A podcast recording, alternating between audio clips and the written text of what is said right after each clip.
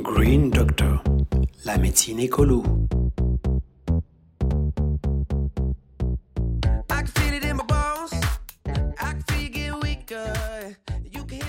Extinction Rébellion, vous connaissez, vous vous adhérez peut-être.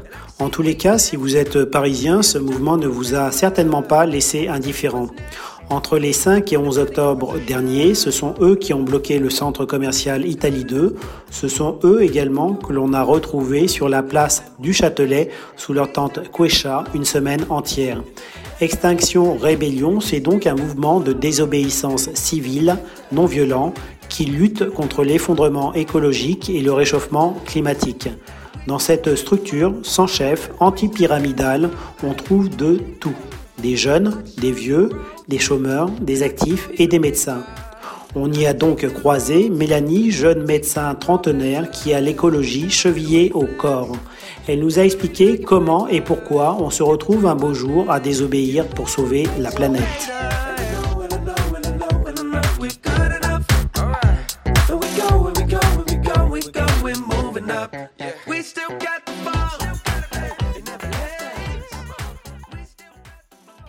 Médecin de médecine physique et réadaptation euh, neurologique. Que je prends en charge des patients euh, qui ont des pathologies, euh, des lésions cérébrales et je travaille dans un centre de rééducation neurologique. Donc je suis, on va dire, néo-militante au sein d'un mouvement, mais engagée dans l'écologie depuis plusieurs années.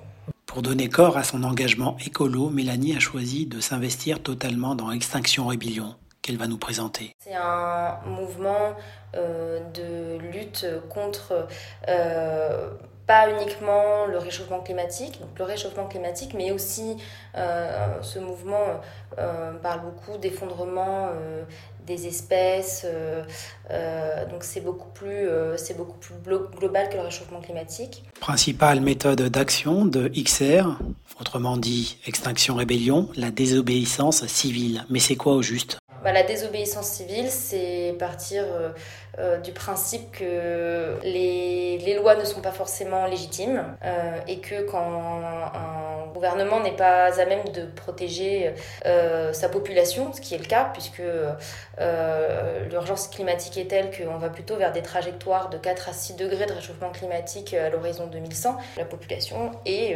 en droit de de faire de la désobéissance civile et de se dresser. Médecin et militant, ça va de soi? Pour moi, la pratique de la médecine ne doit pas s'exclure des problèmes sociétaux.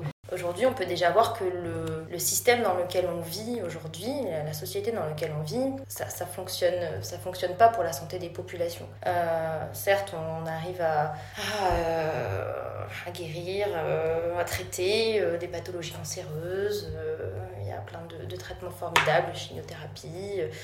Euh, de trithérapie, euh, mais la population est malade de maladies cardiovasculaires liées à la sédentarité, euh, liées à la consommation d'aliments ultra transformés et de trop, de trop de viande. Et si je prends l'exemple donc des, produits d'origine animale, on sait aussi très bien qu'aujourd'hui c'est l'une des premières causes du réchauffement climatique. C'est l'élevage industriel, la production de viande en quantité astronomique et euh, pour les êtres humains, bah, consommer trop de viande, on sait, on que c'est pas bon, que euh, ça, crée des maladies cardiovasculaires et euh, des cancers colorectaux.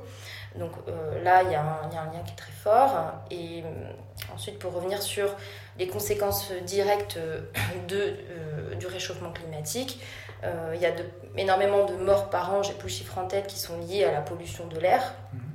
Et pour moi, euh, traiter des symptômes respiratoires euh, pour euh, un habitant ou un enfant qui habite à Paris, en lui donnant des bronchodilatateurs, c'est un peu comme mettre un, pansement sur une hémorragie.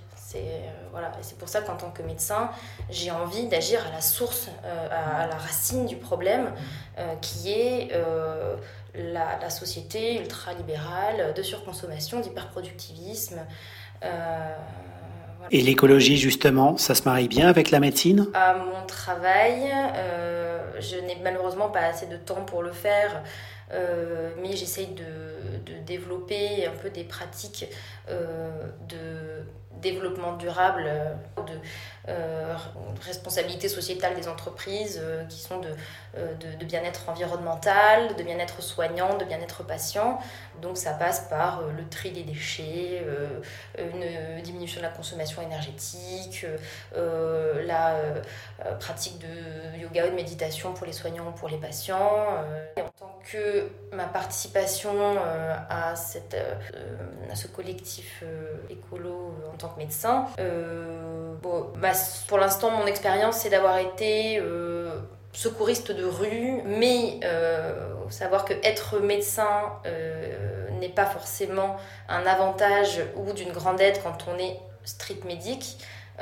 puisque quand on est néo-militant, on ne connaît pas les comportements à adopter en manifestation, les, les, situations auxquelles on peut être confronté, donc c'est les gaz lacrymaux, moi, j'ai pas eu grand chose à faire. Hein. C'était surtout des attaques de panique euh, et euh, des, euh, des gens qui n'arrivaient plus à respirer ni à ouvrir les yeux. Donc, un petit peu de sérum fille, une réassurance. voilà. Si elle ne souhaite pas s'étendre plus avant sur la semaine de blocage du 5 au 11 octobre à Paris, Mélanie revient quand même sur la philosophie qui a présidé, par exemple, au blocage du centre commercial Italie 2. Et ce qui a été important, Italie 2, euh, c'est que les... il n'y avait pas uniquement que ce mouvement euh, écolo qui était sur place, euh, mais aussi des mouvements sociaux, des personnes défavorisées, des mouvements queer, et que ça a été une journée, une belle journée de solidarité des luttes contre un système capitaliste qui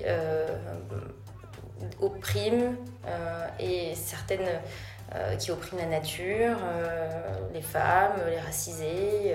donc ça a été un beau moment de solidarité pour toutes, toutes ces luttes-là. Mélanie est depuis repartie. Elle a quitté Paris, sa capitale, ses tantes Quechua, sur la place du Châtelet, et elle est repartie s'occuper de ses patients. Mais elle espère en tous les cas qu'elle aura fait naître en vous, jeune médecin, une fibre écolo. Voilà, c'était le premier numéro du podcast Green Doctor. À très bientôt. Green Doctor, la médecine écolo. I can feel it in my bones. I can feel you get weaker. You can hear it in my tones. You can feel it in the speakers. Yeah. And I can see the way you flex.